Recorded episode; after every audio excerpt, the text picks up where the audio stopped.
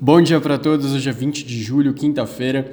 Mercados para baixo hoje, dólar para baixo também. Saíram alguns balanços corporativos que deixaram investidores com a pulga atrás da orelha.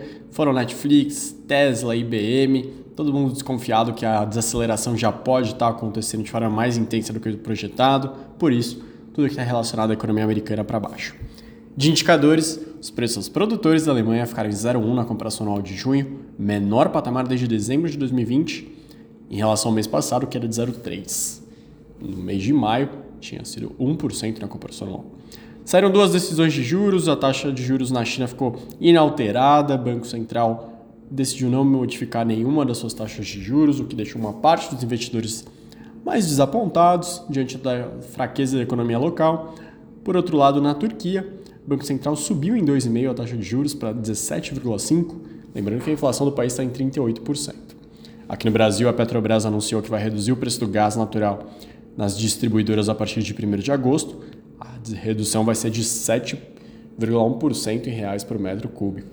Com a decisão, a redução no preço do derivado acumula no ano uma queda de 25%, segundo a estatal. Lembrando que eles definem a cada três meses, diante do que aconteceu recentemente.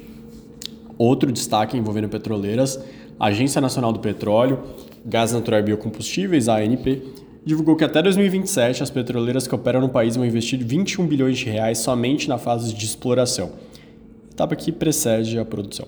Desse total, 5,6 bi estão previstos para ocorrer em 2023, 7 bi em 2024, segundo a ANP. Ontem, o ministro da Fazenda, Fernando Haddad, confirmou que vai enviar ao Congresso, já em agosto, um projeto de lei que tributa fundos de investimento exclusivos. A proposta vai estar em um pacote de medidas econômicas junto com o orçamento de 2024. Os fundos exclusivos são 2.760 atualmente. O fundo ele só ele tem pouco cotista, valores muito altos e quem mantém dinheiro nesse ativo só recolhe R quando faz o resgate do dinheiro, algo que ele quer modificar.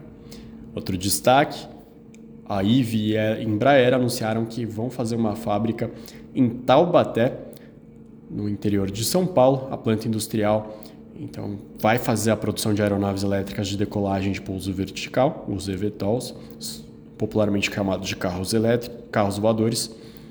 Será situada em uma área que é dentro da unidade da Embraer na cidade, está sujeita à aprovação, obviamente, local das autoridades, mas beneficia de uma logística estratégica, oferecendo fácil acesso por meio de rodovias e proximidade de uma linha ferroviária. Outro investimento foi da Nestlé Brasil, 2,7 bilhões em sua operação de chocolates e biscoitos aqui no Brasil até 2026, para modernizar e ampliar suas linhas de produção, com destaque para a fábrica de chocolates de Caçapava, que produz a marca Kit Kat, para o mercado brasileiro e outros 20 países. Também estão previstos aportes nas unidades exclusivas de biscoitos de Marília, na fábrica de chocolates da Garoto em Vila Velha, além de investimentos em inovação, marketing e programa de sustentabilidade. Esses são os grandes destaques do dia. Uma boa quinta para você e até amanhã.